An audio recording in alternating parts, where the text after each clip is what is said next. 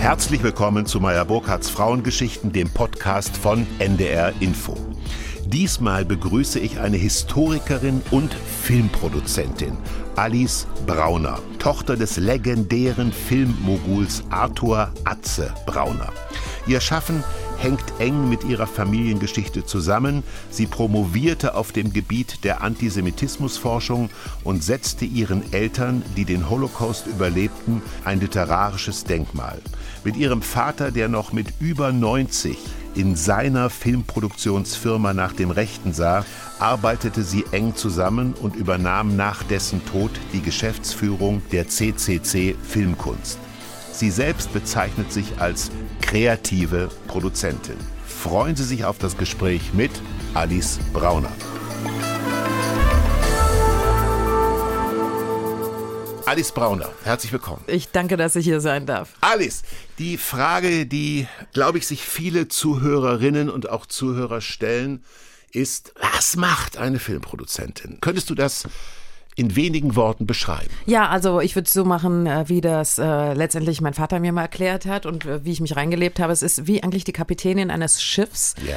ähm, äh, die äh, sozusagen das Steuer an sich reißt und seine, die ganze Crew zusammenstellt, äh, die Idee hat, wo man hinfährt, wo die Reise hingeht, in dem Falle, welchen Filmstoff man aussucht. man optioniert ihn oder gibt ihn selber in Auftrag und man ist verantwortlich sozusagen, dass eine ganze Produktion nicht nur aus finanzieller Hinsicht aufgestellt wird, sondern dass man eben eben auch Regie äh, und Cast und so weiter, dass man das alles an Bord holt. Äh, das ist im Prinzip ähm, das, was eine Filmproduzentin machen muss. Es ist sehr komplex geworden mittlerweile und ehrlicherweise ähm, gibt es auch wahnsinnig Unterschiede zwischen äh, Kinofilm, der sehr schwer in der Finanzierung ist, und Fernsehfilmauftrag. Das ist viel einfacher. Das würde jetzt zu weit führen, aber im Prinzip, man muss einen sehen, wie sozusagen die Kapitänin eines Schiffes, die ein ganzes, äh, äh, eine ganze Reise, ein ganzes Projekt auf die Beine stellt. Warum machen das so wenig Frauen? Ich glaube, äh, weil man sehr viel Risikobereitschaft haben muss dafür. Mhm. Äh, es ist ja nicht so, dass Manna Geld vom Himmel, Filmgeld vom Himmel regnet. Das heißt, äh, ich gehe auch schon krass ins Risiko mit Eigenkapital oder Krediten, um so einen Film zu finanzieren, äh, der mir am Herzen liegt. Das liegt aber daran, dass ich vollständig besessen und obsessiv bin. Wenn man das nicht ist, braucht man einen Film gar nicht zu mhm. machen. Mhm. Und auf jeden Fall ist es so, dass ich glaube, viele Frauen ähm, ich hoffe, das hört sich jetzt nicht irgendwie merkwürdig an, äh, aber aus dem Mund einer Frau erlaube ich mir das jetzt zu sagen, das ist meine persönliche Meinung, äh, gehen dieses Risiko äh, nicht häufig genug mhm. ein. Also die Angst äh, spielt natürlich eine große Rolle. Äh, da habe ich auch einen anderen Background. Äh, wir sind so gut aufgestellt in der CCC, ich kann es mir auch erlauben, ins Risiko zu gehen, muss ich sagen. Ähm, ich finde es schade, dass es, es gibt viele Producerinnen, das sind angestellte Produzentinnen in großen Unternehmen, mhm. aber es gibt sehr, sehr wenig, ich würde mal sagen, eine Handvoll äh, unabhängiger Filmproduzentinnen. Mhm. Eine solche Produzentin, die auch zu Gast bei Meyer Burkhardts Frauengeschichten war vor langer Zeit, äh, ist Katharina Trebitsch. Ähm, der Vater, großartige Frau. Großartige Frau, der Vater Julia Trebitsch. Und Katharina sagte, sie sei von ihrem Vater, äh, als sie den Wunsch geäußert hat, sie möchte Produzentin werden, immer gefördert worden. Jetzt habe ich Arthur Brauner ähm, äh, kennenlernen dürfen. Ja, das will ich so formulieren, kennenlernen dürfen bei einem Abend in einem Berliner Hotelrestaurant. Und ähm, ich erinnere den Satz, dass er sagte, ich hoffe so sehr, äh, wir haben über dich beiläufig gesprochen, äh, ich hoffe so sehr, dass sie Ärztin oder Rechtsanwältin wird. Klassischer jüdischer Kommentar von Eltern. Ja. ja. Ähm, kann ich daraus ableiten, liebe Alice, dass er dich am Ende nicht gefördert hat, als du diesen Wunsch geäußert hast? Also äh, grundsätzlich, ähm, ich habe noch drei ältere Geschwister und meine Mutter hat uns allen gesagt, äh, bitte macht niemals das, was euer Vater macht. Ihr seid dann zu nah dran. Die Schattenproblematik mhm. wird sich stellen. Ich bin die jüngste von vier Geschwistern. Wir sind zwei Jungs, zwei Mädchen. Und äh, ich wusste, ich muss erstmal meinen eigenen Weg finden und habe ja dann auch ähm, politische Wissenschaften und Geschichte studiert, bin, bin Journalistin geworden. Promoviert ja, ja, auch promoviert, fünf Jahre lang mit äh, Zwillingen im Bauch, war schon sehr schwierig. Ich habe fast einen Zwilling verloren, weil ich zu viel gelernt habe. Ähm, aber ja, auch promoviert und äh, wollte immer in Journalismus gehen, weil ich krankhaft neugierig war, schon immer. Und mein Vater, meine Mutter hat es uns abgeraten. Und wenn mein Vater mich nicht äh, bei einem Film, Der letzte Zug, der letzte Zug äh, unter der Regie von Josef Wilsmeyer und Anna Wawrowa, Äh, es ist der letzte Zug von ähm, Berlin Gleis 17 nach Auschwitz. Mhm. Wenn er mich da nicht geholt hätte und gesagt hätte, wenn du jetzt nicht kommst, äh, dann wird alles andere untergehen, du musst jetzt kommen. Wenn er mich nicht gebeten hätte, dann hätte ich mich im Leben nicht äh, äh dazu durchgerungen, Film zu machen, weil keine Götter neben mir. Mein Vater war, so war er. er ja. war Patriarch und trotzdem hatten wir ein tolles Verhältnis. Er war Patriarch, er hat mich bis zum Ende nicht gefördert, weder in den Studios. Ich musste alles alleine, die Sanierung, alles mhm. alleine bezahlen, bla bla bla. Äh, lange Rede, kurzer Sinn. Heute wird in den Studios sowas wie Queen's Gambit, das Damen Gambit gedreht oder die erste Staffel von Netflix äh, von Dark oder gerade Helgoland 513. Also die Studios leben wieder so wie in ihrer Blütezeit. Er hat nie Anerkennung äh, gegeben und ich erinnere mich, als er äh, meinen letzten Kinofilm Crescendo gesehen hatte, als ich ihm den Rohschnitt gezeigt habe und das nichts beschreibt dieses Verhältnis zwischen meinem Vater und mir besser, da sagte er zu mir nach, nachdem er sich angesehen hatte. Leider gut. Leider gut. Das war ein Ritterschlag. Wir versuchen uns mal dem Vater Arthur Brauner zu nähern. Ähm, aber das kann man nur dann, wenn man versteht, welch großes Rad er gedreht hat als Produzent. Ich fasse mal zusammen. Die CCC Films, so sage ich das, glaube ich, richtig. Ne? CCC Filmkunst. Die CCC Filmkunst, 1949 in Haselhorst bei Berlin gegründet. 1946 gegründet, 1949 die Studios. Es ist sehr kompliziert bei uns in der Geschichte. 1946 gegründet, 1949 die Studios. Ja. Atze Brauner hat über 250 Filme richtig. gedreht, das ist richtig. Über 800 Filme Filme und Serien anderer Produktionsunternehmen sind bei euch in den Studios äh, gedreht worden. Ähm, ist ein Mann, der wesentliche Filme gedreht hat, der ein solches Unternehmen aufstellt. Kann ein solcher Mann überhaupt manchmal zu Hause sein? Ich spreche jetzt auch den Teenager an, Alice Brauner, und das sein, was man einen guten Vater nennt. Also mein Vater war ein toller Vater. Er hatte auch ein Büro bei uns zu Hause in der Königsallee in unserem Elternhaus. Mhm. Und äh, äh, ihm waren auch jüdische Feiertage sehr wichtig. Wir waren alle für jüdischen Feiertage zusammen. Ich kann nicht sagen, dass ich ihn vermisst hätte. Er war auch viel unterwegs. Aber meine Mutter hat das unfassbar äh, aufgefangen. Sowieso mein Vater wäre nichts ohne meine Mutter. Mhm. 180 Mal geschieden, ich hätte 450 Stiefgeschwister. Nichts wäre er ohne meine Mutter. Das muss ich klar sagen. Deshalb wollte ich auch äh, in diesem ein Buch, was ich geschrieben habe, meiner Mutter ein Denkmal setzen. Aber ich kann ihm sagen, er war ein guter Vater. Aber in dem Moment, äh, wo man sozusagen äh, ihm zu nahe gekommen ist, wie Icarus dem Feuer oder der Sonne, mhm. äh, und dann verbrannt ist. Also in dem Moment, wo man äh, wo er gespürt hätte, uh, jetzt könnte es zu einer Konkurrenzsituation kommen. Da wurde es ganz, ganz schwierig. Mhm. Der hatte einen eher gedrückt, als dass er einen gefördert hätte. Das hat meine Mutter dann übernommen, ja. Das hatte nichts mit Liebe zu den Kindern zu tun. Das ist einfach diese Art äh, von, von wirklich self-made men, äh, mhm. aus dem Krieg gekommen, die Filmstadt Berlin aufgebaut. Die Leute haben ihn gefeiert und geliebt. Welchen Produzenten kennt man heute noch mit dem Namen? Mein Vater, wenn wir auf der Berlinale gekommen sind, der rote Teppich voll und einfach immer, mhm. Atze, die Glatze kommt ja. und, und geschrien und getobt und gemacht. Also äh, ich verstehe schon, aber ich kann ihm als Vater überhaupt gar keine Vorwürfe machen. Ähm, hat mir vielleicht genutzt, dass er mich nicht so sehr gefördert hat, da musste ich nämlich selber stärker ja. durchkämpfen. Äh, das Buch, was du gerade angesprochen hast, Alice Brauner ist zu Gast bei Meyer Burkhardts Frauengeschichten, ich freue mich sehr. Äh, das Buch, was du gerade angesprochen hast, heißt also dann in Berlin ein ausgesprochen lesenswertes Buch.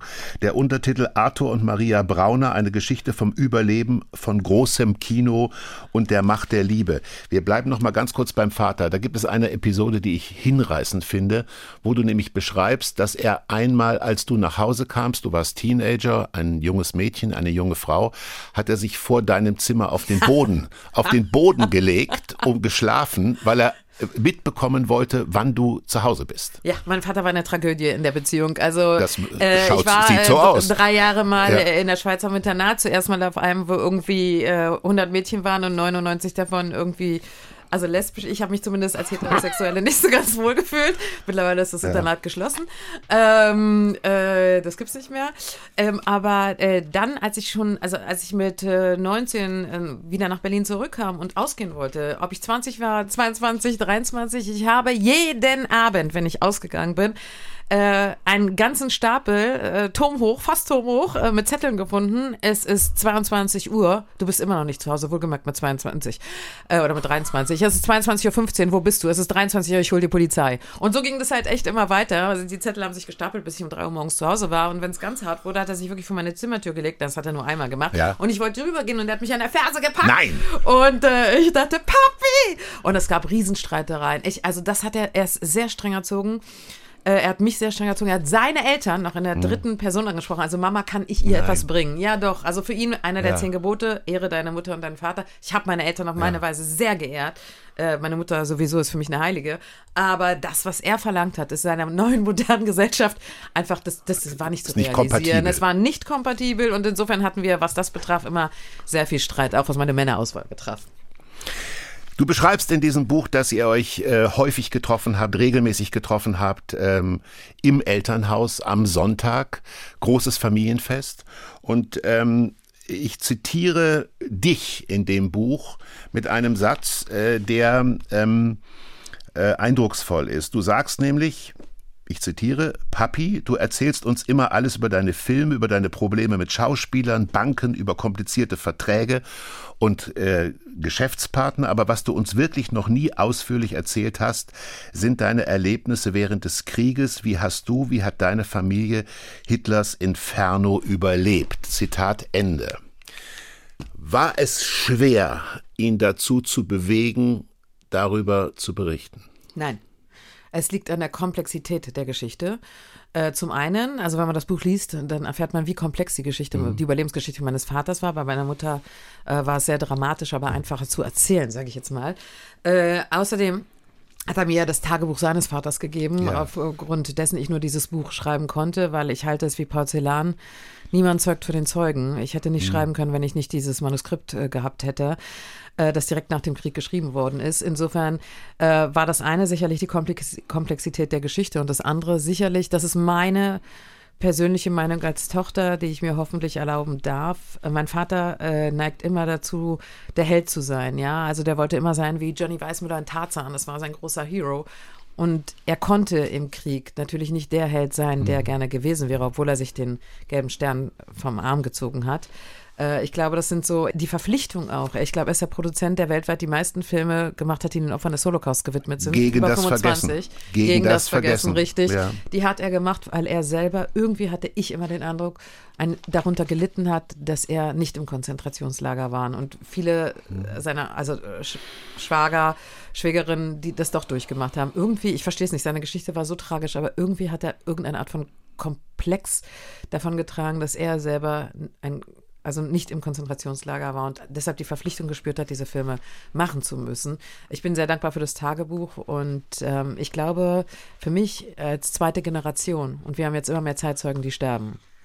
Es wird bald keine mehr geben. Es ist sehr wichtig, dass ich dieses Buch mit allen Fakten und Dokumenten und in seiner Authentizität so schreiben konnte, wie ich es geschrieben habe, damit nicht irgendjemand kommt und sagt, das ist ja ausgedacht. Nein, alles, was da drin steht, stimmt. Ähm, vorne im Buch, ähm, wenn man es aufklappt, ist eine, ja, man kann sagen, eine osteuropäische Landkarte, wo die Flucht nachgezeichnet wird deines Vaters und am anderen Ende ist eine ebenso osteuropäische Landkarte, die sich von Soest in Westfalen erstreckt äh, bis nach Lviv, bis nach Lemberg, heute Ukraine. Äh, und es zeichnet die Flucht nach äh, deiner Mutter Maria Brauner. Deine Mutter hat gesagt, wenn ich permanent daran denken würde, dass die Deutschen das jüdische Volk auslöschen wollten, könnte ich nicht mehr optimistisch sein. Sinngemäß hat sie das gesagt. Ähm, bist du in einem Elternhaus groß geworden, das vom Optimismus, von der Zuversicht gezeichnet war? Äh, 100 Prozent und ich bin noch so geblieben. Ja. Äh, mich hat das auch genauso gepackt, dieser Optimismus, dieses nach all dem, was die erlebt haben. Äh, meine Eltern und auch der Umkreis meiner Familie ähm, so optimistisch zu sein, so lebensfroh, die Dinge, also äh, für meine Mutter, das muss man jetzt mal aus ihrer Sicht verstehen, auch wenn jetzt wieder vielleicht viele Frauen die Nase rümpfen werden. Sie meinte Menstruation. Ich war 15 im Krieg, sowas gab's gar nicht für mich. Mhm. Wechseljahre, was sind Wechseljahre, ja? Also das sind alles für sie Kinkerlitzchen-Probleme gewesen, gemessen an dem, was sie, Was erlebt, sie erlebt hat, hat, natürlich. ja, freilich, das, das, das war alles für Ja. sie und auch also Diskussionen, die, viel, die es in vielen Familien gab, dieses jetzt ist dein Teller auf und ich so, Mami, ich kann nicht mehr. Doch, im Krieg gab es nichts, so ist es jetzt auf. Also all das, so Ja. bin ich groß geworden, so habe ich das äh, mitbekommen. Aber der Optimismus, die Lust am Leben von beiden Eltern, also die war so stark. Also äh, und die hat sich so übertragen auch auf mich. ich, äh, ich sehe den Ukraine-Krieg, ich leide mit den Menschen mhm. in der mhm. Ukraine, ich sehe andere Konflikte ähm, und trotzdem versuche ich immer noch ähm, optimistisch durchs Leben zu gehen und sagen, wir kriegen das hin, wir schaffen mhm. das, wir machen eine bessere Welt, wir schaffen Demokratien zu erhalten und so weiter und so fort. Also das haben sie mir mitgegeben und mein Opa hat ja auch sein Buch begonnen, das Tagebuch. Man kann nicht die gesamte Menschheit oder alle Deutschen für die Verbrechen Einzelner verantwortlich machen. Ich habe gelernt, dass es in jedem Volk gute und schlechte Menschen mhm. gibt. Und so sind wir auch groß geworden. Sonst würde ich gar nicht in Deutschland leben können. Ja, Michael Degen hat ja ein sehr eindrucksvolles Buch äh, geschrieben. Nicht alle waren Mörder, das Richtig, äh, Eichinger genau. dann verfilmt hat. Ja. Äh, man erfährt viel von Menschen, wenn man ihren Musik, ihre Musikvorlieben kennt. Und ich habe dem Buch entnommen, dein Vater mochte die ungarischen Tänze von Brahms. Das wundert aber mich nicht. Aber die kommen auch in jedem Film bei mir vor. Das wundert mich nicht. Aber dass deine Mutter hingegen ein Freund von Richard Wagner Ständiger war, Streit bei uns zu Hause. Ähm, äh, gut, ich meine, Richard Wagner hat deutlich äh, vor Hitler gelebt, aber er hat antisemitisch sich Richtig. geäußert und äh, wurde deshalb auch von den Nazis äh, in, äh, ja, in Geiselhaft genommen sozusagen. Absolut. Ja? Aber ich kam äh, zu Hause rein und da kam da da da da da da da da da da ja. und mein Vater ist ausgeflippt und meine ja. Mutter äh, liebte Wagner. Deine Mutter ist in Lemberg geboren, ja. 1925. Richtig. Ähm, ist sie, bist du mit deiner Mutter mal nach Lemberg gefahren? Ich weiß, ich war mit Freunden in Lemberg und ich weiß, es war die Wiege, eine Wiege der Kultur und eben auch eine Wiege der jüdischen Kultur. KOK-Stadt ja. und so weiter. Äh, wart ihr mal gemeinsam da? Nein, sie, sie wollte auf gar keinen Fall mehr zurück. Sie wollte nicht. Während mein Vater Ehrenbürger von Lodge geworden ist, mein Vater ist in Lodge ja. geworden, äh, wollte sie auf keinen Fall. Sie hat ehrlich gesagt, also es, für sie waren die Polen eigentlich noch schlimmer mhm. als, äh, als mhm. die Deutschen. Trotzdem ist sie mit mir, als ich für die Steven Spielberg Foundation gearbeitet habe, nach Krakau und nach Auschwitz gefahren. Ähm, aber das war für sie unerträglich, das hätte ich gar nicht machen dürfen. Also das, mhm. das steckte dann noch zu tief drin alles. Ähm, und nach Lemberg wollte sie niemals zurück. Mein Vater öfter nach Lodz gefahren ist. Ja, Lemberg hieß damals das Jerusalem des Ostens. Ja, äh, also insofern umso verwunderlicher, dass sie nicht nochmal gesagt hat, ich möchte das eigentlich, ähm, äh, möchte das eigentlich nochmal noch mal erleben. Mhm, das saß zu tief drin, was mhm. sie da erlebt hat. Wenn man deinen Vater verstehen will, du hast gerade gesagt, du bist eine leidenschaftliche Produzentin, eine, ähm, eine Produzentin sozusagen mit Haut und Haaren. Es gibt eine sehr amüsante Geschichte, ich springe jetzt nochmal in die Nachkriegszeit, äh, wie er Maria Schell äh, unter Vertrag genommen hat für die Ratten. Ein Film also Gerd Hauptmann hat die Vorlage geschrieben, die literarische Vorlage geschrieben. Das ist in der Tat jetzt kein Stoff fürs große, für die große Kinokasse. Richtig, und das ja. wurde dann ein Riesenerfolg. Ja. Auch Berlinale-Gewinner, 1955 meine ich war es. Ähm, er ist äh, 30 Mal, damals gab es ja nicht irgendwie überall Tankstellen und gute Autos, er hatte irgendwie einen VW Käfer, äh, ist ständig stehen geblieben, musste ihn anschieben. Ich glaube, 30 Mal nach München gefahren, um Maria Schell zu über ja. überzeugen. Und sie wollte und sie wollte nicht, aber das war halt mein Vater. Man hm. konnte ihm nicht widerstehen. Diese Überzeugungskraft war krass. Aber er hat das wirklich das Gespür Gespür gehabt für, für Stoffe, ähm, die wirklich funktionieren, hat sie überzeugt. Und ich muss auch sagen, also auch, er hat ja auch den letzten Film mit Romy Schneider gemacht und da war sie schon in einer sehr schlechten Verfassung. Und der Sohn war die Spaziergängerin von Sanssouci. Und der Sohn ist gerade gestorben, der ja. mit uns im jüdischen Kindergarten war äh, früher. Und, mhm. und sie war, und trotzdem hat es mein Vater mit all seiner Überzeugungskraft geschafft, ja. sie davon zu überzeugen. Der Film ist grandios geworden, was sehr schade war. Jeder kennt ja Romy Schneiders prägnante deutsche Stimme. Ja. Der Film wurde aber französisch gedreht und ah. bevor er synchronisiert werden konnte, war sie schon verstorben, was den Film auf Deutsch ehrlich gesagt ein bisschen schlechter macht als die französische mhm. Fassung. Ich mache den Vorgriff jetzt auf ähm, die Nachkriegszeit deshalb, äh, weil gab es, Alice Brauner ist zu Gast bei Meyer Burkhardts Frauengeschichten, gab es im, in der Arbeit von Arthur Brauner, von Atze Brauner auch Schauspielerinnen oder Schauspieler in der Nachkriegszeit, wo er gesagt hat, mit der oder dem möchte ich nicht arbeiten, weil äh, sie oder er war zu dicht an der hitlerischen Kulturkammer sozusagen. Absolut, das gab es und ähm, das war zum Beispiel Hildegard Knef, ganz ja. klar, obwohl er ja 17 war, als sie mit diesem SS-Mann zusammengekommen ist. Das war Marika Röck. Äh, es gab solche bei manchen, das hat man ihm hinterher vorgeworfen, äh, zum Beispiel Kameramännern, hat er gar nicht gewusst, dass die sozusagen Nazi-Sympathisanten ja. waren. Ähm, aber da, wo er es gewusst hat, ähm, hat er es nicht zugelassen. Einzige Ausnahme war Heinz Rühmann, der mit einer jüdischen Frau verheiratet hat, sie nach Skandinavien geschickt hat, aber sie immer durch den ganzen Krieg hindurch unterstützt hat. Das hat mein ja. Vater dann wirklich ähm, verstanden. Also bei Heinz Rühmann, äh, da hat, das hat er ihm verziehen, weil er eben diese Frau unterstützt hat. Aber bei den anderen, äh, ich erinnere mich auch, dass ich mich äh, sehr geärgert habe, als die Hildegard Knef Biografie verfilmt wurde mit Heike Makatsch und dann irgendwann rief äh, irgendjemand an und da soll dann mein Vater dran gewesen sein sein äh, äh, und hätte ihr eine Rolle angeboten. Never, ever Never. hätte er mit Hildegard Knef zusammengearbeitet. Ja. Es gibt ein Foto in diesem Buch, wo dein Vater seiner Mutter, seiner über alles geliebten Mutter, das ist der Untertitel des Bildes, ein Ständchen singt. Es gibt mehrere Bilder in diesem Buch, wo er singt. Welche Rolle spielte die Mutter im Leben des Arthur Brauner? Die wichtigste, würde ich sagen. Also er hat seine Mutter vergöttert. Auch sein Vater, aber seine Mutter noch viel mehr. Im Jüdischen ist ja vor allen Dingen die Mutter, die Matriarchin, Ja. irgendwie Chefin der Familie. Und äh, dieses Foto, ähm, da hat mein Vater, das hat er übrigens auch meiner Mutter dann bei jeder Feier, die wir gefeiert haben, gesungen. Also ich, also wenn ich jetzt anfange zu singen, dann schalten sofort alle ab, diese schöne Sendung, für die ich dir sehr dankbar bin. Aber er hat ja immer gesungen, dieses jüdische, ich hab dich zu viel lieb. Und Ja. das äh, ist so weiter. schön. Also Ich ich jetzt noch viel- Gänsehaut, ja, zu zu sein auf dir bös, also böse mit Ja, dir zu sein, ja. ich hab dich zu viel lieb. Egal. Ja. Jetzt ist ein wunderschönes jüdisches Lied, haben die Barry Sisters früher auch gesungen. Das hat er je zu jeder Gelegenheit gesungen und eben auch seiner Mutter, die er wahnsinnig respektiert hat. Äh, Mein Vater war ja äh, wirklich ähm, religiös, nicht Ja. orthodox, aber traditioneller Jude und äh, hat an die zehn Gebote geglaubt, ist zu allen Feiertagen in die Synagoge gegangen und dieses eine Gebot, ehre deinen Vater und deine Mutter, das hat er eben sehr ernst genommen und äh, eben wie auch immer versucht, uns zu vermitteln, aber wir waren nie gut genug dazu. Arthur Brauners Eltern, deine Großeltern, haben den Erfolg von Arthur Brauner erlebt. Zumindest einen großen Teil des Erfolges. Ähm, äh, Arthur Brauner hat einen Film gemacht, ganz am Anfang, Morituri. Ich hoffe, ich spreche es richtig aus. Morituri. Ähm, ein Film, der in einem Konzentrationslager spielt. Und dieser Film war ein Flop. Aber er ist äh, in der Eigenwahrnehmung von Arthur Brauner und auch in deiner Wahrnehmung als Produzentin und Tochter der wichtigste Film in seinem Övre. Es ist schwer zu sagen, ob es der wichtigste Film ist, ja, aber es war zumindest der erste Versuch, ähm, der erste Holocaust-Film, den Ja. er gemacht hat, der erste Versuch, die Geschichte auch autobiografisch aufzuarbeiten. Knapp nach dem Krieg. Ja, man muss dazu sagen, Ja. äh, die Bundesrepublikanische Gesellschaft war einfach äh, 1948, als der Film ins Kino kam, äh, war sie einfach noch nicht so weit. Also Hm. Ja. die Vitrinen wurden eingeschlagen in den Kinos, in Hamburg übrigens, in dem er gezeigt wurde. Und nach zwei Tagen wurde der Film aus den Kinos genommen. Es ist heute ein, gilt als Meisterwerk. Ja. Wir haben ihn auch in 4K digitalisieren lassen, wie viele andere Filme auch von uns, um die Filme zu erhalten. Aber für meinen Vater war das ein ganz großer Schock.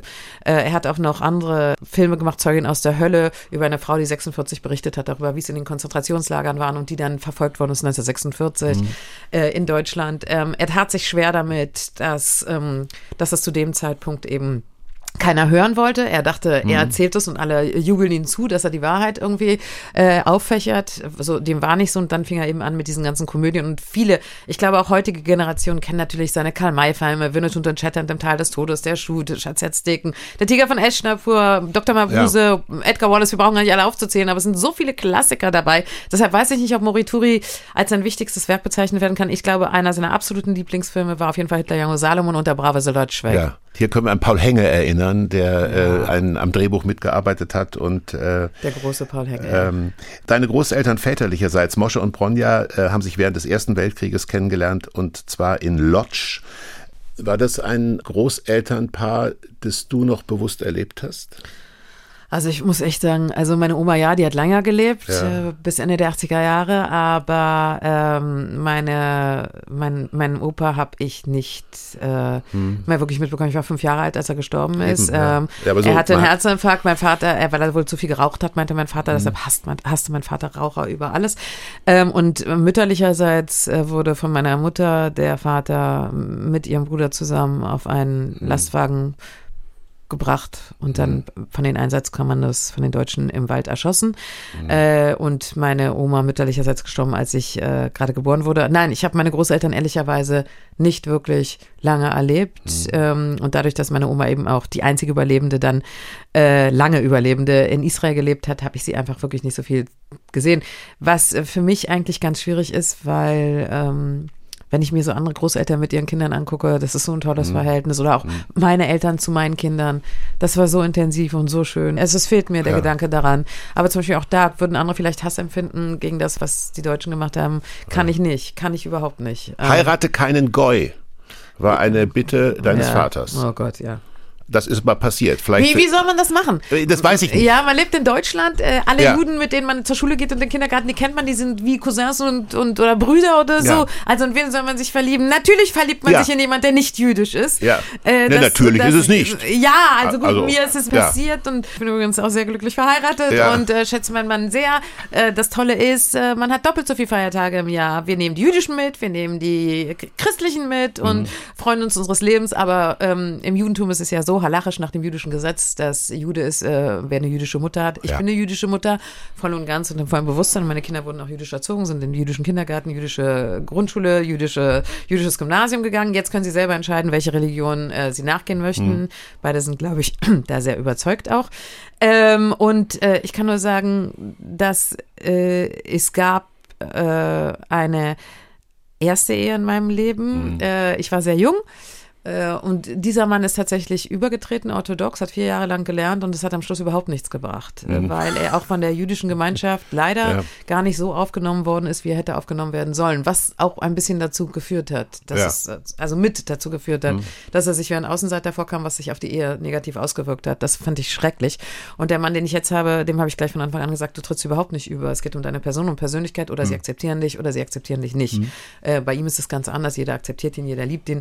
Das ist in Ordnung. Aber ich sehe nicht, dass uns das im Wege steht, dass er jetzt nicht übergetreten ist. Wie gesagt, wir machen alle Feiertage zusammen. Wir lernen voneinander beide äh, und äh, kennen beide das Neue und das Alte Testament. Und das finde ich auch richtig so. Bist du gläubig? Ja, sehr. Betest du? Ja. Äh, also ich bin sehr gläubig, ähm, große Diskussion immer mit meinem Philosophie, äh, mit dem, ich habe ja Zwillinge, Eineige, mit meinem Ja. Philosophie studierenden Sohn.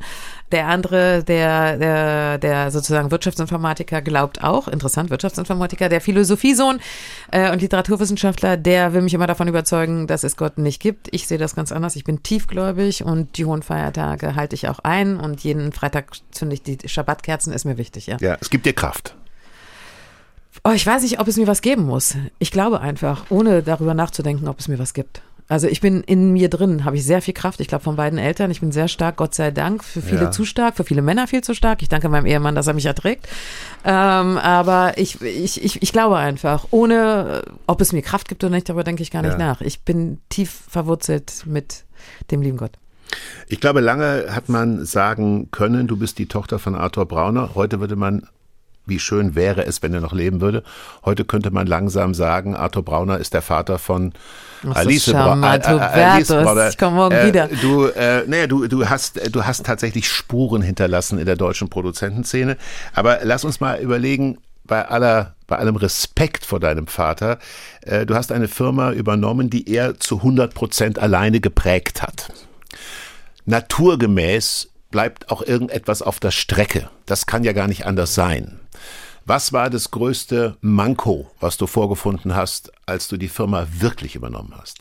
Ähm, also erstmal, ehrlich gesagt, wenn wir ganz ehrlich sind, habe ich sie operativ schon seit 15 Jahren geführt. Ähm, nur nach außen hin Hat er das gemerkt oder war das? Äh, er, er, äh, er wusste es, aber nach außen hin, ich, ich muss sagen, bis er gestorben ist, hat offensichtlich jeder in Deutschland immer gedacht, der sich damit befasst hat, auch in der Branche, ach, die macht doch nur sowieso nur, was der Vater sagt, die hat doch nichts eigenes geschaffen, was mich schon sehr geärgert hat, weil ich schon sehr früh angefangen habe, selbstständig Ja. Filme zu machen. Was ich vorgefunden habe, war katastrophale Bedingungen in, in unseren Filmstudios, die irgendwie seit, äh, die gibt's jetzt über 70 Jahre, aber seit 50 Jahren nicht saniert worden sind. Also die sind im Dornröschenschlaf versunken. Wenn man so ein Asset hat wie Filmstudios, Ja. dann lässt man die doch nicht untergehen. Mein Vater wollte verkaufen, wir haben uns zu Tode gestritten. Ich habe gesagt, ich saniere die. Nein, und du kriegst kein Geld mehr, ich brauche kein Geld von dir. Ich mache aus den laufenden Einnahmen. Das hat sich als extrem extrem weitsichtig, Entschuldigung, dass ich mich auch mal loben muss, sonst tue ich das nicht, aber in dem Fall als weitsichtig erwiesen, weil wir wirklich eine Netflix und eine Sky-Serie und eine TNT-Serie nach der anderen wird bei uns gedreht. Also ich bin sehr stolz auf das, was da, was da passiert.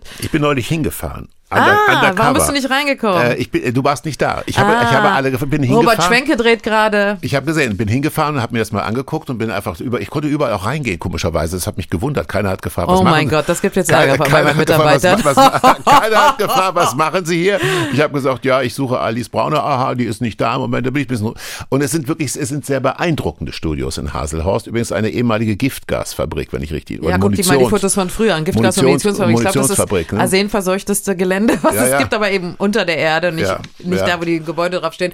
Robert Schwenke, ich meine, der hat Flightplan mit Judy Foster gemacht und der Hauptmann und ich weiß jetzt äh, Seneca, der neue Film mit John Malkovich und er dreht bei uns und es ist auch toll, diesen Leuten zuzugucken, die aus Hollywood kommen. Er ist zwar Deutsch, aber hat in Hollywood studiert und arbeitet Von- in Hollywood. Das ist einfach Von unfassbar. Hollywood nach Haselwood. Von Hollywood nach Haselwood. Haselhorst hat dein Ja. Vater Haselwood genannt. Aber ja. ehrlich gesagt, ich habe mich schon geekelt, in die Ateliers zu gehen. Deshalb musste ich, und die Sanierung war extrem auf, aufwendig. Aber das war etwas, was ich vorgefunden habe und geändert habe. Und das Zweite, was ich meinem Vater sehr zum Vorwurf gemacht habe, ich meine, er kommt aus einer Generation, als man noch mit Rückpros gearbeitet hat. Das sind diese Leinwände hinter dem Hm. Ja. Rücken. Dann hat jemand, wurde ein Cow- Cowboy auf so ein Plastikpferd gesetzt. Vorne ist er geritten und hinten lief die Prärie. Genau. Äh, das macht man ja. Und man sah es. Genau, und man, sah es, ja. ganz genau. Heute arbeitet man ja mit VFX und so weiter schon lange. Und äh, er hat die technische Fertigstellung seiner Filme eben nach äh, dem alten Modus gemacht und das hat man den Film einfach angesehen. Und es Mhm. waren so tolle Stoffe, wie von Hölle zu Hölle übers Pogrom von Kielce oder auch Babillard, dieser wahnsinnig gute Film über die Vernichtung äh, Mhm. der 30.000 Juden in der Schlucht von Babillard, Ukraine. Ähm, warum sind die Filme nicht erfolgreich geworden? Weil sie den heutigen Sehgewohnheiten einfach nicht mehr entsprechen. Mhm. Die technische Fertigstellung, die Postproduktion war ein Desaster. Und äh, das habe ich komplett geändert. Also erstmal habe ich die Filme jetzt alle digitalisieren lassen, äh, zum großen Teil mit Hilfe des, äh, der Filmförderung zur Erhalt des deutschen Kulturerbes, glücklicherweise. Aber vor allen Dingen mache ich die Filme natürlich ganz anders. Also ich Ja. lege absolut größten Wert auch auf Postproduktion. Äh, Und das war etwas, was jetzt sich sehr technisch anhört, aber äh, Zuschauer werden es merken, wenn sie heute Fernsehen gucken, nicht HD und dann auf HD wechseln, dann sehen sie ja, was das für eine Qualitätsänderung ist. Und das wollte er nicht wahr. Also es war, obwohl Ja. er so modern in seinem Kopf war, und ich musste ihm immer alles aus Facebook und Instagram vorlesen, hat er diese technische Fertigstellung aus Sparmaßnahmen, äh, wollte er sie einfach nicht äh, fertigstellen, wie man das heute macht mit VFX. Sparmaßnahmen, er war sehr sparsam. Äh, es gibt äh, Pferde, das fällt mir dazu. Pferde, die er einfach äh, angepinselt hat, weil er genug, Mhm. nicht genug Pferde hatte. Ich glaube, es war Winnetou. Äh, es war einer der Karl-May-Filme, ich weiß nicht, ob Winnet oder der Ja. Shoot, wo er die Pferde hat äh, weiß von rechts nach links laufen lassen, als sie schwarz waren, von links nach rechts und das Ja. dann zusammengeschnitten. Er hat sie tatsächlich anstreichen Ansp lassen. ansprechen Äh, lassen. hat Er sie- war sehr sparsam. er war, er war sehr sparsam, aber es gibt ihm recht. Ich meine, er Ja. ist so erfolgreich. Welcher von 119 Film Filmproduzenten nach dem Krieg hat überstanden, hat es überstanden, ohne in einen Konzern zu münden? Er ist, wir sind ein Familienunternehmen, dank ihm. Äh, also ich muss ihn Hm. sehr loben dafür, wie sparsam er war. Äh, schwieriger war es dann wirklich später, also wenn ich ins Kino gehen wollte und das, die, das Kinoticket schon damals, weiß ich nicht, neun. Und Mark war, und gekostet es war ein hat. Mann dabei. Äh, ja, na, das, na, da Da- ging es gar da nicht. Aber gar nicht, ja. äh, ich sage, Papi, ich brauche 10 Euro, da meint er, hier hast du drei, geh ins Kino. Ja. Also äh, das war halt äh, da in der in der Beziehung, aber zum Beispiel für meine Mutter hat er alles gekauft und alles gemacht und Hm. alles getan und das. Aber was ich an ihm sehr schätze, das muss ich sagen, meinen beiden Eltern, sie haben uns sehr bescheiden und demütig erzogen. Das heißt also wirklich, das, mein Vater war ein Anti-Snob, Hm. alles Geld ging in den Film, Statussymbole waren, haben für ihn, also das, seine Autos waren immer zehn oder elf Jahre alt, was anderes wollte er nicht kaufen. Statussymbole haben für ihn überhaupt keine Rolle gespielt. Er hat mit seiner Persönlichkeit geglänzt, meine Mutter auch, mit ihrem Herz, mit ihrer Güte, mit, mit ihrer Attraktivität. Die ist nicht zu Chanel gegangen, sondern die hat bei Chanel das Schaufenster fotografiert und ist zu ihrer Schneiderin gegangen und hat es dann für ein Zehntel Wow. machen lassen, äh, wenn, sie, wenn sie etwas schön fand. Also das muss ich meinen Eltern heutzutage und so erziehe ich auch unsere Kinder sehr zugute halten. Egal wie viel Geld oder äh, äh, Status man hat, dass man nicht damit angibt, also mit Statussymbolen materieller Art. Und das schätze ich sehr an meinen Eltern bis heute. Er hat mich mal, dein Vater hat mich mal eingeladen an der Bar des Hotel Four Seasons, das es damals noch gab in Berlin und er war sehr großzügig. Ein Leitungswasser zu trinken. Und nee, nee, es war sehr großzügig. Es war sehr, sehr großzügig. Und äh, ich habe ihm gesagt, Herr, Herr Brauner, Sie sind ausgesprochen großzügig. Da sagt er, ja, ich mag Sie. Das werde ich nicht, das werde ich, das werde ich, das werde ich nie vergessen. Das war damit erklärt. Aber wir kommen noch mal mit, äh, wir kommen noch mal äh, äh, zurück bitte auf die Firma, die du vorgefunden hast. Mein Eindruck war, der von mir sehr verehrte Julia Trebitsch, der Studio Hamburg gegründet hat, dessen Erfolg hat auch damit zu tun, dass er das Fernsehen früh entdeckt hat. Ich glaube, dein Vater hatte, was das Fernsehen angeht, eine zögerliche Haltung. Für ihn war Kino das Entscheidende. Ja, das hatte aber mehrere Gründe. Erstmal, weil er die Leinwand liebte, die große Ja. Leinwand. Er konnte mit dem kleinen Fernsehapparat nichts anfangen. Und dann ein ganz entscheidender Punkt, der mir heute sehr hilft. Äh, wenn man Fernsehauftragsproduktion macht, behält der Sender die Rechte. Egal wie kreativ, wie groß die kreative Eigenleistung dabei war. Hm. Ja. Wenn man einen Kinofilm macht, dann vergibt man die Lizenz für ein paar Jahre, wenn ein Fernsehsender mit co-produziert, aber dann kriegt man die Rechte zurück. Fällt das zurück. Ja. Ich verkaufe heute unsere Filme hoch und runter, ob es an Sky ist, ob es an die ARD ist, ob es ans ZDF ist. Ja. Wir verkaufen unsere Filme weiter und können davon neue Produktionen mitfinanzieren. Das ist natürlich Wahnsinn. So viele Fernsehproduzenten, die zwar zehn Filme im Jahr machen, denen gehören die Rechte nicht. Also hat mein Vater das sehr klug und sehr gut gemacht, obwohl er den Anschluss ans Fernsehen eigentlich verpasst hat. Er hat neben den 250 Kinofilmen unendliche Stunden Fernsehen auch produziert. Ja, auf Achse äh, oder wie die alle hießen, diese ganzen Serien, äh, Levin und Gutmann. Er hat schon auch fürs Fernsehen produziert, aber wirklich sehr ungern. Und für ihn war Leinwand, große, große Ja. Leinwandfilm. Ihr habt den, einen Rechtestock von 260 Kinofilmen. Richtig. Du musst in Geld schwimmen. N naja, schön wär's. äh, das ist das Problem von obsessiven Filmproduzentinnen wie mir. Ja. Äh, würde ich nichts ausgeben und würde ich keine Produktion machen, würde ich äh, vielleicht finanziell ökonomisch besser dastehen. Ähm, aber ich bin ja so obsessiv, dass ich das eben in Arthouse-Filme stecke. Und ähm, ich mache zwar ganz gerne Komödien. Meine letzte läuft jetzt auch noch in der ZDF-Mediathek. Matze Kebab und Sauerkraut war eine Fernsehauftragsproduktion. Ähm, aber eigentlich neige ich mehr zum, zum Arthouse-Film. Wir wollen nächstes Jahr im April, werden wir drehen, äh, die große Liebes, toxische Liebesgeschichte zwischen Gabriele Münter und Vassili Kandinsky. Ähm, wir werden niemals Blauer wissen, ob wir Reiter. so, genau, der blaue Reiter. Monau. Wir werden, ganz genau, wir werden München. niemals wissen, ja, Hubertus, ich bin so dankbar, dass du bist so gebildet, so jung und so klug und so gebildet. Es macht so Spaß, mit dir zu reden. Du weißt Sprich gleich, was ruhig weiter, meint. sprich ruhig weiter. Äh, äh, also das ist wirklich toll. Aber ich will nur sagen, also äh, das ist kein Film, von dem wir ausgehen können. Film Ja. ist sowieso mal unberechenbar, man weiß nicht, was erfolgreich wird. Aber Richtig. es ist kein Film, von dem wir ausgehen, davon ausgehen können, dass er hier die Kassen klingeln lässt, Mhm. weil 13, 14 und 15-Jährige reinrennen. Äh, aber er ist mir so wichtig.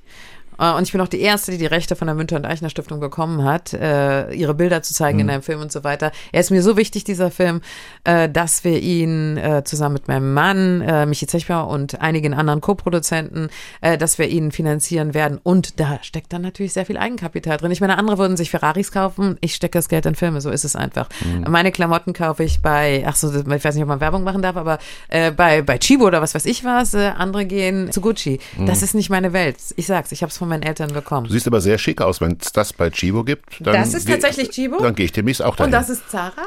ja. Und es ist so, du kannst, du kannst ins Etikett gucken. Stichwort Remake. Stichwort Remake. Ich habe, äh, es gibt einen Film, den ich im Remake besser finde als im Original. Der Film heißt To Be or Not to Be und das Original ist von Lubitsch und äh, das Remake ist von Mel Brooks. Wenn man so einen Rechtestock hat von großartigen Filmen, spielt das in deinen äh, Gedanken eine Rolle? Ähm, Remakes, also Wiederverfilmungen anzustreben von Filmen, die dein Vater früher mal gemacht hat? Ja, wir haben schon sehr oft versucht. Also es muss nicht immer Kaviar sein. Johannes Ja. Mario Simmel äh, auch schon in Auftrag gegeben. Mabuse zigmal. Äh, es ist noch niemals das rausgekommen, was man sich äh, qualitativ wünschen würde. Aber ja, äh, es gibt tatsächlich noch Sachen, die wir angehen, Ja. ähm, die wir entwickeln. Ähm, die Remake-Stoffe sind. Tiger von Eschnapur haben schon so viele versucht. Aber das müssen dann schon, die müssen dann schon wirklich so modernisiert werden, äh, dass eben auch Leute sich dafür interessieren. Und wir haben immer, ich mein Vater hat mir 33 durchentwickelte Drehbücher hinterlassen, nur Filmleute verstehen, was das heißt. Also so ein- so ein Drehbuch kann ja sich über Jahre ziehen und Ja. in die 27. und 38. Fassung gehen. Ich habe 33 durchentwickelte, unter anderem eins von Stanley Kubrick über den Nicht Zweiten verfilmte Weltkrieg. Drehbücher. Nicht verfilmte Drehbücher. Das heißt, ich habe noch so viele tolle Stoffe, dass ich gar nicht auf Remakes angewiesen bin. Das Problem, was sich stellt, ist die Finanzierung. Also wir haben jetzt in der Filmbranche die gleiche Konsolidierung, wie wir sie in Supermärkten und Tante-Emma-Läden hatten. Die Mhm. Tante-Emma-Läden sind immer mehr verschwunden, die Supermärkte sind gekommen, die großen Konzerne. Ich sehe es in der Filmbranche jetzt wirklich ähnlich. Äh, viele unabhängige, kleinere Produzenten verlassen die Bühne, die Filmbühne. Mhm. Ja, klar. Und äh, es konsolidiert sich und konzentriert sich auf die großen äh, Konzerne. Ja, und davon gibt's ja einige. Mhm. Ähm, das ist sehr schwer. Das wird bei uns natürlich glücklicherweise nicht passieren, weil ich die Studios und die Library habe. Äh, deshalb passi passiert das nicht. Aber rechte Stock. Ganz genau, der Ja, ja. rechte Stock, die Library, ganz genau. Ja. Ähm, aber das ist ähm, sehr schwierig bei uns geworden, auch in der Branche ähm, da zu bestehen. Das muss man auch mal sagen, ja. Alice Brauner ist zu Gast bei Meyer Burkhardts Frauengeschichten und es ist guter Brauch bei Meyer Burkhardts Frauengeschichten, dass wir immer einen Rod Stewart Song spielen. Heute einen mit Bedacht ausgesucht, wo äh, Rod Stewart eine Liebeserklärung an seinen Vater musikalisch adressiert. Touchline. There he'd stand every Saturday afternoon, rain pouring down that well worn face. with a cigarette in his mouth, part of a tiny, noisy crowd. He'd watch his sons play the game he loved. He would tell us lots of stories of heroes and glories and the pride of the Wembley Wizards and Busby Babes. His enthusiasm was infectious. He bought us football boots for Christmas. Our dad was a Scotsman and a plumber by trade. I remember one time being three down at halftime. So we looked to Dad for a plan to turn the tide. He said, Son, we're not here to have fun. That winger's trying to ouch be a mug. Tackle him hard and leave him face down in the mud. On the touchline. on the touchline. I died. A sturdy man of Caledonian principles. And of course, we all believed him to be invincible. A father with a heart of a lion. But as time went by, those old legs grew tired. So we braced ourselves for the inevitable. One sunny afternoon, the final whistle blew. My two brothers and I took him to his grave. As a lone piper played that beautiful, amazing grace, our touchline dad had died. Now the funeral was a sad but humorous affair. Our dear old mom, God bless her, suffered memory loss. She said to my sister, Where on earth is your father? Sister Mary said, Mommy's up the front there in that box. On the touchline. Rod Stewart hat gesungen für Alice Brauner, die zu Gast bei Meyer Bockerts Frauengeschichten ist. Ähm, Arthur Brauner hatte ein unglaublich starkes ästhetisches Gefühl. Ähm, ich habe dem Buch entnommen, dass er zum Beispiel mit Rainer Werner Fassbinder ähm, ja, atmosphärische Probleme hatte. Absolut. Also der hat ja auch dann Querell bei uns im Studio ja. gedreht. Aber er hatte wirklich ganz große Probleme. Warum? mein Vater ist ein extremer Ästhet, der Ausschweifungen aller Art nicht mochte. Also weder Rauchen noch Trinken. Er hat ab und zu mal einen Wein getrunken oder ein Wodka. Aber Ausschweifung aller Art äh, hat er gehasst. Und für ihn war äh, Fassbinder der Inbegriff je, jedweder Aus, äh, ja. Ausschweifung. Und das ist überhaupt nicht, ähm, das ist überhaupt nicht sein, sein Ding gewesen. Ja, ja, auch wenn er ihn als Filmemacher zum Teil geschätzt hat. Ich weiß, die Ehe der Maria Braun mochte er sehr. Hanna Schigula ja. mochte er sehr. Ähm, aber als Filmemacher konnte er mit Fassbinder, äh, als Mensch konnte er mit Fassbinder überhaupt ja. nichts äh, anfangen, was sich natürlich dann auch auf eine Zusammenarbeit als Filmemacher ja. also schon mal ausgeschlossen hat. Aber das konnte er trennen, ja. Er konnte schon sehen, was das für ein begabter Regisseur ist, Rainer Werner Fassbinder. Ja, das hat er auf jeden Fall gesehen. Das hat er auf jeden Fall gesehen. Aber es wäre nicht seine Art gewesen, Filme zu machen. Ja. Dein Vater sagt einen wunderbaren Satz äh, über die Liebe zu äh, seiner Frau, zu deiner Mutter, dass er nämlich es bedauert, ähm, mit seiner Frau nur 71 oder 72 Jahre zusammen sein zu dürfen. Nur 71, 72. Ja. Jetzt wissen wir, jetzt rede ich gar nicht von erotischen Anfeindungen, aber wir wissen, das Filmgeschäft ist natürlich ein Geschäft voller Inspiration, voller Unregelmäßigkeiten, man ist viel unterwegs, man trifft andere Menschen, man trifft natürlich auch andere Frauen. Was ist das Geheimnis dieser großartigen Ehe? Meine Mutter. Also erstmal muss ich dazu sagen, ähm, man wirft mir oftmals vor in Gesprächen, dass ich immer zu sehr idealisieren würde. Man Zuhörer äh, oder, oder Moderatoren ja. auch neigen immer dazu, Moderatorinnen, sie wollen immer irgendwie was Negatives hören, weil es spektakulärer ist. Ich kann ich nicht. hier nichts Negatives. Ich danke dir sehr ja. dafür. Du, du bist ja auch immer anders. Ähm, ähm, die haben eine, hatten, waren, es war eine sehr, sehr große Liebe von Anfang an. Das muss man ganz klar sagen. Mein Vater war ein äh, extremer Familienmensch, also mhm. also extrem in dem Sinne, dass er wirklich immer wollte, dass wir alle Feiertage und Geburtstage und alles zusammen verbringen. Er hat meine Mutter sehr geschätzt Ich habe heute noch viele Liebesbriefchen. Das sind so kleine Zettelchen, die er immer aufs Bett gelegt hat, auf Polnisch. Kutunio, Kätzchen hat er sie genannt. Und hat ihr jeden Schabbat rosa Moosröschen äh, mhm. mitgebracht äh, oder schicken lassen äh, vom Blumengeschäft. Also er hat sie sehr respektiert. Sie war der einzige Mensch, auf den er gehört hat. Äh, immer, wenn wir, wenn sie ausgegangen sind, hat er immer gesagt, Mutti ist doch die eleganteste, findet ihr nicht auch? Und so. Er hat sie sehr geschätzt. Das ein Filmproduzent und auch mein Vater. Und ich weiß, alle wollen jetzt hören, oh, der hat sie bestimmt sich mal betrogen. Also, so war ich hier sitze, behaupte ich als Tochter, das hat er niemals getan, wenn er auch geflirtet hat, bis zum St. Nimmerleinstag. Meine Mutter übrigens auch. Soweit ich weiß, hat sie sich mit Erich Maria Remarque geküsst, hat sie mir mal erzählt. Der war ein großer Fan von ihr. Ähm, und was hat dein Vater Drehbuch. da gemacht? Äh, mein Vater war der eifersüchtigste Mensch aller, kann, ja. also aller Zeiten. Ich äh, äh kann auch noch mal eine ganz kurze Geschichte erzählen. Äh, da äh, habe ich Geburtstag gefeiert mit meiner Mutter. Wir hatten so einen Frauenabend, also war mein Geburtstag und äh, wir sind zusammen ausgegangen und haben gefeiert. Und meine Mutter kam irgendwie zurück. Mein Vater saß dann immer im Esszimmer und dann konnte sie sich immer die Treppe ins Schlafzimmer hochschleichen, wenn er Gäste hatte. Sie wollte nicht wieder, wieder für ihn, immer wenn er sie gesehen hat, musste sie ihm Tee machen oder eine Heringsdose ah. aufmachen oder sonst was. Sie wollte einfach in ihr Zimmer und wollte nichts machen. Es war schon ein Uhr morgens. Ja. Und äh, meine Mutter hatte manchmal die Neigung, so die Decke über ihren Kopf zu ziehen. Die war ja, ja nicht so groß und dann hat man sie halt nicht gesehen. Und äh, ab, weiß ich nicht, halb zwei Uhr morgens hat mein Vater Terroranrufe bei mir gestartet. Ich habe aber schon geschlafen, äh, wo der meine Mutter sei. Und dann wollte er die Polizei holen, weil er meine Mutter nicht gefunden hat. Weil sie sich versteckt hat. Weil er sich unter der Bettdecke war, weil sie ihm nicht Hallo gesagt ja. hat. Und er hat gedacht, ja, die Mutti und wo ist die und mit welchem Mann? Und er war sehr, sehr, sehr, sehr eifersüchtig. Nennt man sowas Projektion, weiß ich nicht. Und äh, auf jeden Fall äh, weiß ich, es gab viele Frauen, die meinem Vater wirklich schöne Augen gemacht haben, auch solche, die auch Rollen haben wollten. Und äh, es war sicherlich oftmals schwierig. Meine Mutter hat mir immer gesagt, Alice, du darfst im Leben zwei Sachen nicht vergessen, wenn du ausgehst. Dein Haustürschlüssel und Geld für ein Taxi. Ja. Weil wenn es ihr zu viel geworden ist, ist sie aufgestanden und gegangen. Und äh, es war ein sehr respektvolles Miteinander. Deine Mutter ist gegangen, wenn sie es für richtig hielt. Ja. Von einer Veranstaltung, ja. ja. Äh, und das äh, fand ich richtig. Und mein Vater, das äh, hat sie aber sowieso über alle Maßen respektiert und geliebt. Aber es gehört natürlich auch, gehörte damals zum, so zu im Image und Nimbus eines Produzenten, mit vielen Frauen zu flirten, ja. sich von vielen Frauen umschwärmen zu lassen. Das war halt so. Ich sage, ich würde mir nur wünschen, so eine Ehe zu führen, wie sie mhm. meine Eltern führen.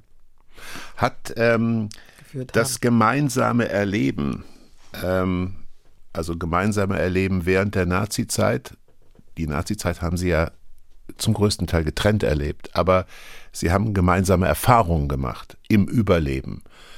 Ist es auch ein Kit im besten Sinne des Wortes für eine Ehe, wenn man so gemeinsame schicksalshafte Erlebnisse in sich trägt? Ja, mit Sicherheit. Ja. Also äh, erstmal, das verbindet einen natürlich ganz klar die Erinnerungen. Ähm, beide haben es durchlebt, beide haben viele Teile, viele Menschen also aus, aus ihren Familien verloren.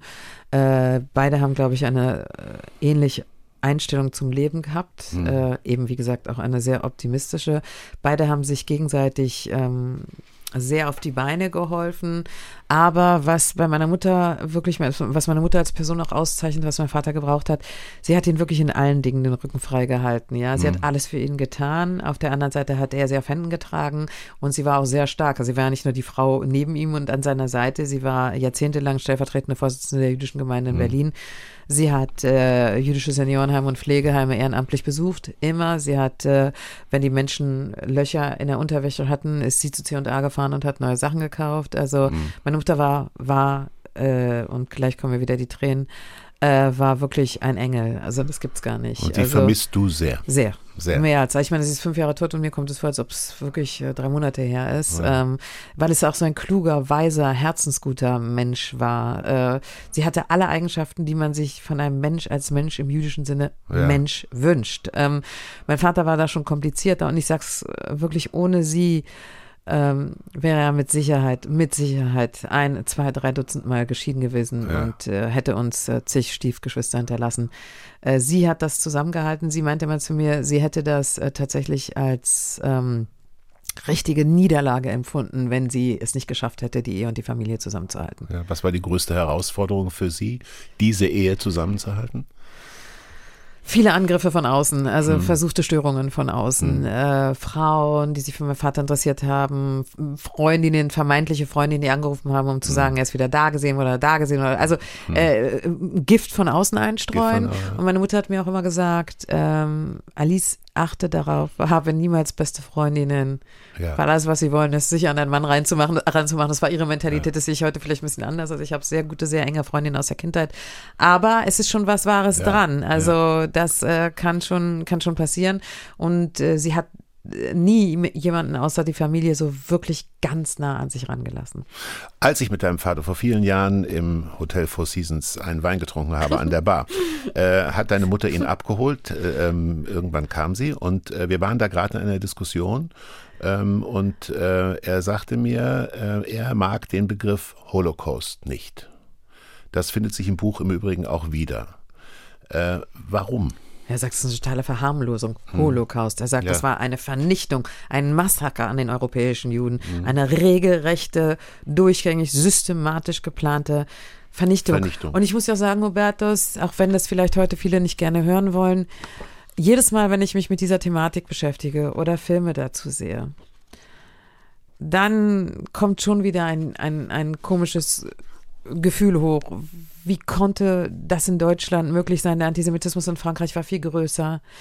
Äh, Der Faschismus in Italien war sehr groß. Wie, wie, wie konnte dieses ja vermeintliche Kulturvolk, oder das war ja nicht vermeintlich, es gab ja auch viel Kultur in Deutschland, wie, wie war das möglich? Ist sowas doch nochmal möglich, wenn man sich heutzutage bestimmte Demonstrationen und die Aggressivität in bestimmten Demonstrationen anschaut?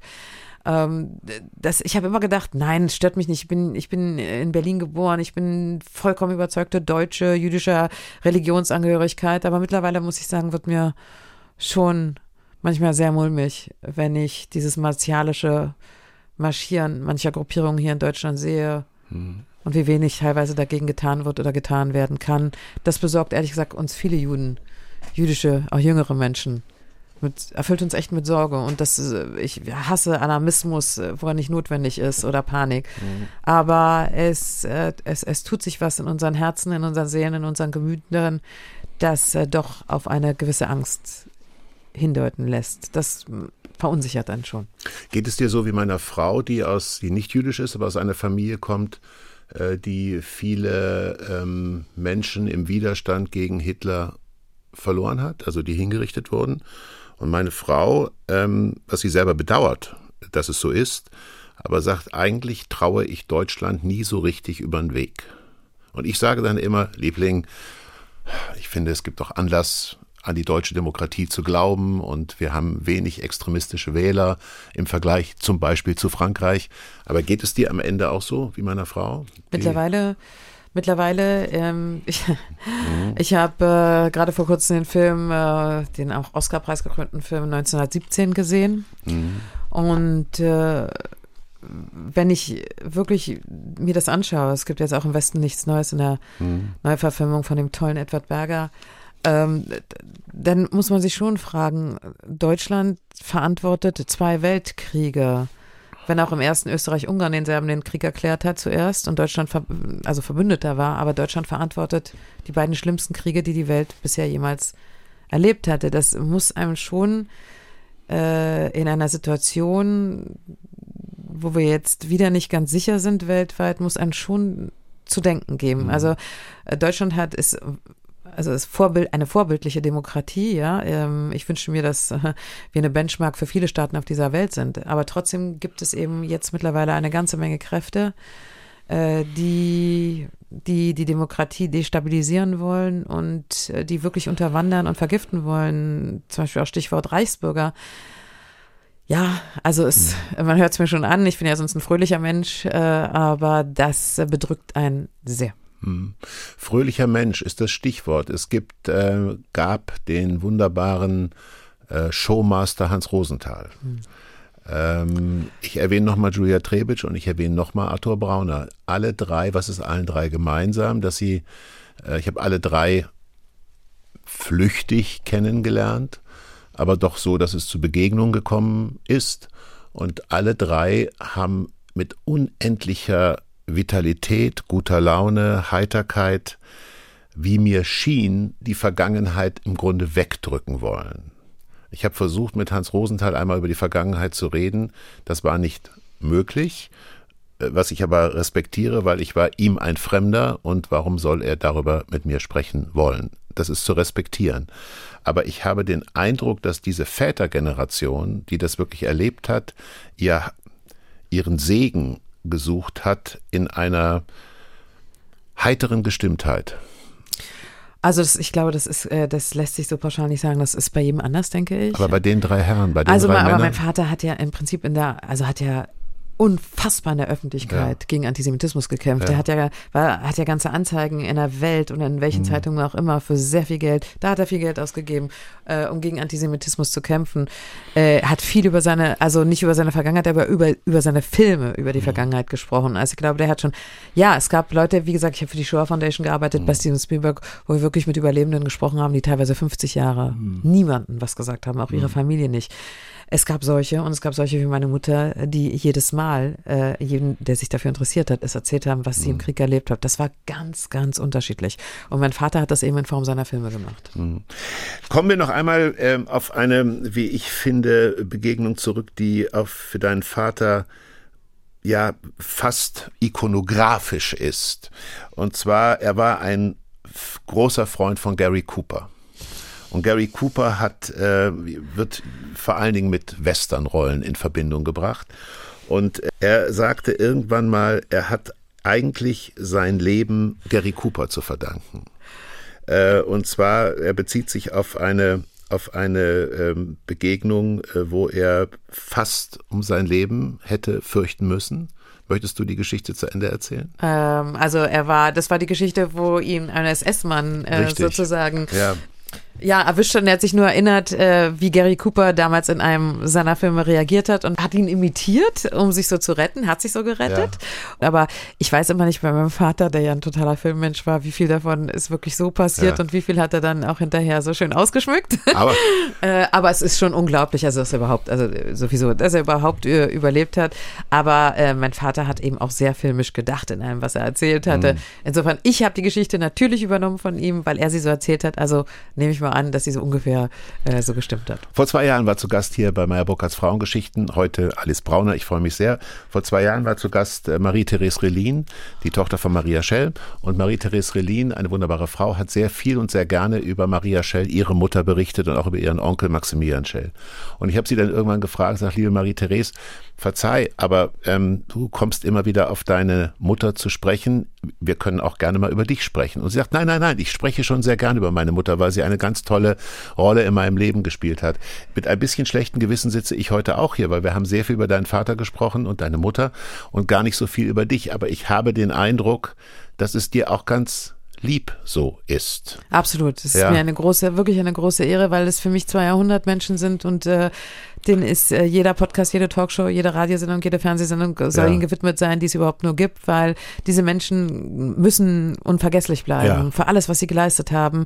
Ähm, nicht nur in der Filmbranche, meine Mutter auch menschlich. Also das sind Vorbilder, das sind wirkliche Vorbilder ähm, mit denen die Welt, wenn sie denn weiter existieren würden, äh, auf die eine oder andere Art und Weise, sei es durch die, ihre Kinder oder durch ihre Enkelkinder, die Welt ein Stück äh, humaner werden würde. Ja. Ja. das hört sich immer so vielleicht lächerlich an, aber das ist das, woran ich glaube, dass die haben so viele Werte mitgebracht, die es heute nicht mehr gibt. Und man muss auch sagen, ja, ist ja leicht, wenn man reich ist. Also nein, meine Eltern hatten nichts, als sie gekommen sind. Sie Ja. hatten gar nichts. Sie haben nichts. Sie haben aus dem Nichts alles aufgebaut, Ja. was sie sich geschaffen und was sie sich erschaffen haben. Sowohl beruflich als auch familiär. Und deshalb sind es für mich große Vorbilder. Und ehrlich gesagt rede ich über nichts lieber als über die beiden. Doch. Über meine Kinder rede ich auch sehr gerne, über meine Söhne Ben und David. Äh, die sind mir auch sehr, Ja. sehr wichtig. Aber ansonsten wirklich eigentlich äh, über nichts lieber als über meine Eltern. Und ähm, ich finde auch, also ich habe sehr viele, sehr schöne, sehr, sehr schöne Briefe zu dem Buch bekommen und sehr viele. Ich hätte nie im Leben gedacht, dass es in Deutschland so ein Erfolg wird und zum Spiegel-Bestseller, weil eben doch viele Menschen an dieser menschlichen Geschichte interessiert sind. Das äh, äh, freut mich sehr. Ich hoffe, dass ich es verfilmen kann. Dann kann ich auch nochmal kommen, Hubertus, und über mich reden. Aber ähm, das wäre mir wirklich sehr gelegen, wenn sich mal ein öffentlich-rechtlicher Sender das auch zu Herzen nehmen würde, damit wir daraus eine Miniserie machen können, denn das ist es allemal wert. Ich gebe es weiter. Als deine Mutter deinen Vater im Four Seasons abgeholt hat, als ich mit deinem Vater einen Wein trank, hat sie irgendwann gesagt, weil sie befürchtete, unser Gespräch hört gar nicht auf, hat irgendwann gesagt, Atze, wir gehen, oder Arthur hat sie gesagt. Arthur. Arthur. Artek, Arthur, ja. Ja, also ich war ja als Fremder dabei. Ich glaube, wir gehen jetzt nach Hause, jetzt ist Schluss. Und das sage ich jetzt auch. Oh nein, schon. Alice, jetzt, wir gehen jetzt nach Hause. Es ist, es ist Schluss. Alice Brauner war zu Gast bei Meyer Bockharts Frauengeschichten. Es war mir eine Freude und Ehre und ein Vergnügen. Ich danke dir, mir ebenso. Meyer Burkhardts Frauengeschichten, ein Podcast von NDR Info. Wenn Ihnen das Gespräch gefallen hat, freuen wir uns über positive Bewertungen und Weiterempfehlungen.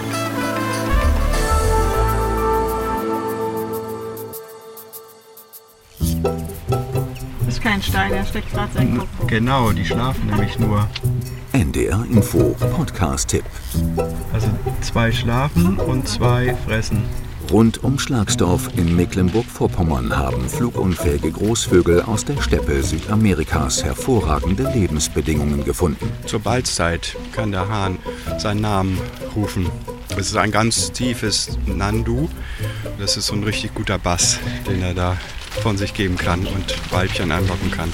Bei der Nandu-Population handelt es sich um die einzige in Europa. Sie stammt von wenigen Vögeln ab, die vor rund 20 Jahren aus einem Gehege südlich von Lübeck entweichen konnten.